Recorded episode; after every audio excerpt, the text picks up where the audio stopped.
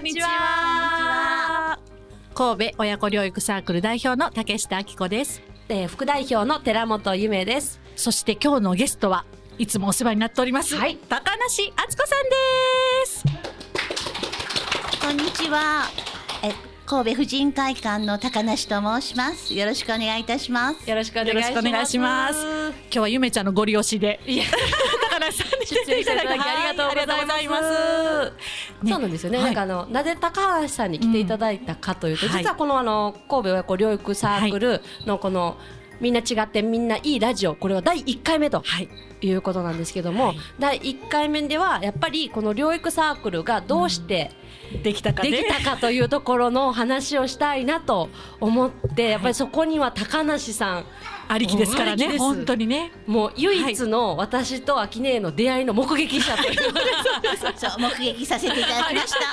ありがとうございます。まず、はいあの私とゆめさんですね。あそうですね。のはえーもともとはい。知り合いだったんですけれども、子育て支援関係の、はい。えー親子三国志プロジェクトというね、長田で、うん。えー私子育て支援の活動をしていた時に、専門学校のあ先生で。専門学校の講師をさせていただいていて、で秋音のあのプロジェクトを学生を引率して手伝うというえ立場で、そこからはね特に、まあ、最後お腹大きい時まで一緒にイベントをしててね、はい、またね。うちの息子が叫んでいます。そ うまた生まれたらねいう感じで。じゃあみたいなんで終わっていって、そしたらね偶然まあまあうちの息子がダウン症で生まれて秋音の息子もダウン症で生まれてたけれども、それぞれ知ることはなく、ちょうどねこの子のハーフバースデーの日だったんですけど、療育先でばったりと出会ってゆめちゃんと会ったんですが。出会ったのは9月の2日ですね。2日ですね。はい。はい。でその日にもともと金髪やったんですね。私が知ってるゆめ先生というのは金金髪髪でまあまあ化粧もしっかりしてるよ。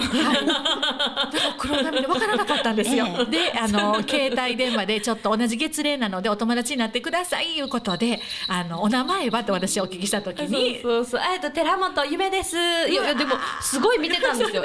私絶対竹下さんやろと思って見てたんですけど。全然言ってくれないからならかっと思ったらもう、うわゆめ先生そうですってなって。びっくりしました。ね。でちょっと私もねずっとこの子を抱えて何かしたいと言ってたんですけども、なかなか一人じゃできないのであもうこの方だな私運命を感じましてそのままゆめちゃんを連れて婦人会館へと行った先におられたのが、はい。高梨さんで。そうでしたね。お昼過ぎ。はい。何時頃だったでしょうかね。い一時前でしたよね。ね。はいそうなんです。あの日はちょうどこの婦人会館の、はい。えー平成29年度から始まる指定管理の、はい。あのー大事な大事な。そうなんですね、大事な大事な日で、で私もうちょっとしたらこのね婦人会館出ないといけないのっていう中でお話を伺いましたよね、プレゼンテーションの日だったと思うんです。そうなんです。だから2時から始まる、まあ2時 ,2 時までに市市役所にっていうところだったんですけども、本当あの運命の出会いだったのかもわからないですね。そう。ですねいてらっしゃらなかったらねそうあのそうそう。そう本当に作れる。ちょっと多分ずれていたら、ね。もしかしたら今立ち上げて、できなかったかもしれないですしね。できなかったかもしれないのでその時にその忙しい中話を作っねはい聞いていただけたっていうのがはいこの多分サークルのスタートだったんだなって。いやいや2人の勢いはすごかったですよ。いやこもうこんなんもないあんなんもないこんな情報も欲しいのにという、あの本当になんかあのもう溢れんばかりの思いを聞かせていただいたような気がします。はい。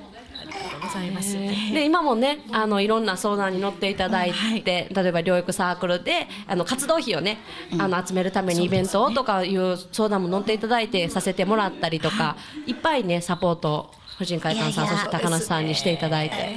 えなかなかねサポートしきれない部分もありますけれどもでもそのあの一番最初に出会ったその婦人会館のプレゼンテーションの日っていうのがやっぱりあの私たちのこれからの婦人会館があるべき使命というのを感じさせられた出会いだったんじゃないかなって今あの振り返るとそんな思いがします。ありがとうございます。でやっぱねねこうやってね、うん出会いがなかったら、そうですよね、うん。ただ言いましたよね、なんかああのこうこうあったらいいのになああったらいいのになって、でもないものを嘆いてもしゃあないから、はい。二人で作れば？っ てそうです。そうなんですよ。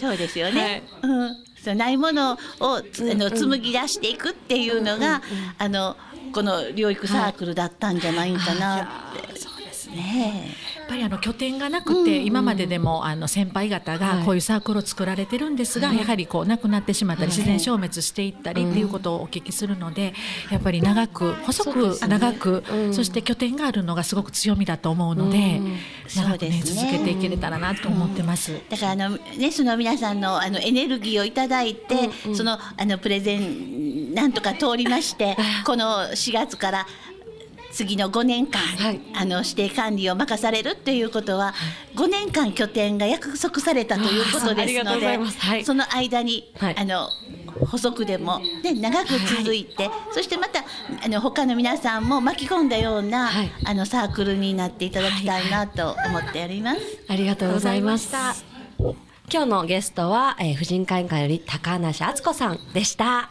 りがとうございましありがとうございました。失礼いたします。みんな違ってみんないい。はい。そんな出会いでね、はい。スタートした神戸親子療育サークルなんですけれどもね。で、これね、なんでラジオをね、発信しようかと思ったら、療育サークルで実はその9月から立ち上げをね、させていただいていて、今活動して、えっ、と、もう半年の間にね、やっぱお母さんたちが、そうと一人でね、最初はね、そうね、やっぱり悶々としてたところから サークルに出てきてねやはり元気になっていただいてるっていうのもありますしね、うん。自分自身もね、より元気になれたな。めちゃんはね。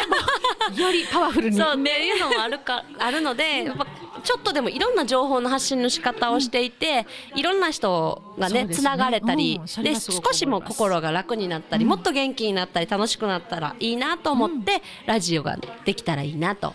そうですね。でゆくゆくはねこの子たちねあの1そうそうそう。そう歳になりましたけどもやっぱり生まれたその1年前はこんなことになるなんてやっぱり思思っっててなかった。ね。今日フェイスブック、今日、うんうん。今日たまたまね、うん。あれなんですよ。フェイスブック、私生まれてすぐフェイスブックには載せてなくて、で、今日ぐらいに載せてたんだってことが今日分かって、1年前のその今日は絶対こんなことしてるとは思ってなくて、で、ちょうど神戸大学に転院した日で、大変やったね。だからもう、しかも退院予定もよ、うんうん聞いてなかったのでうん、いつ出てこれるんだろう、どうなるんだろうって思ってた日が、1年前。本当やね。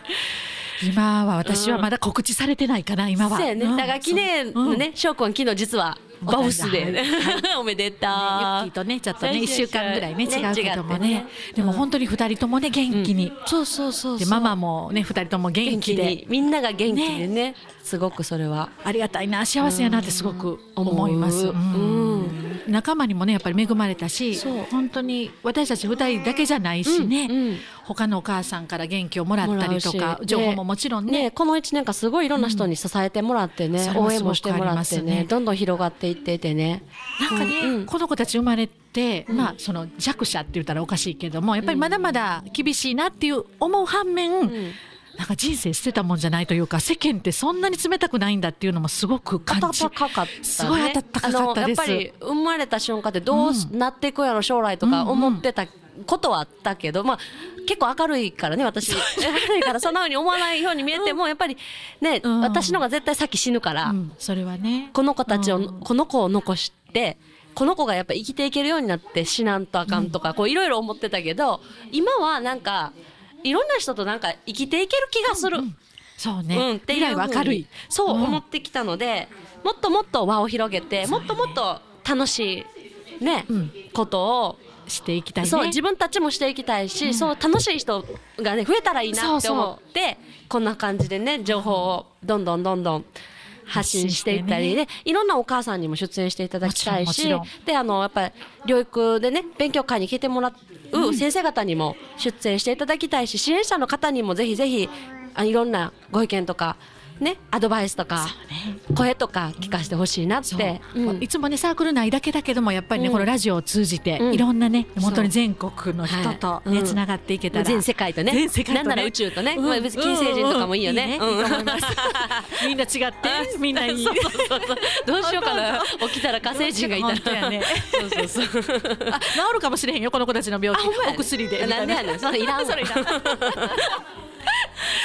まあこんな感じでサークルもやってるので、サークルの方にもねぜひ遊びに来てもらえたらなと思います。でサークルの情報は、えっとフェイスブックページであったり、えっとインスタグラムの神戸、えー親子療育サークル神戸が漢字親子がひらがな療育漢字サークルが カタカナ。まあなかなかちょっと難しいんですがを検索していただいたらできますでそこに、えっとメッセージいただいてもいいですしメールアドレスも載っているので、そこから、えーメールでいただいても構いませんので、ぜひぜひいろんなご意見であったりアドバイスであったり、えー連絡をいただけたらはい、嬉しく思います。はい、はい。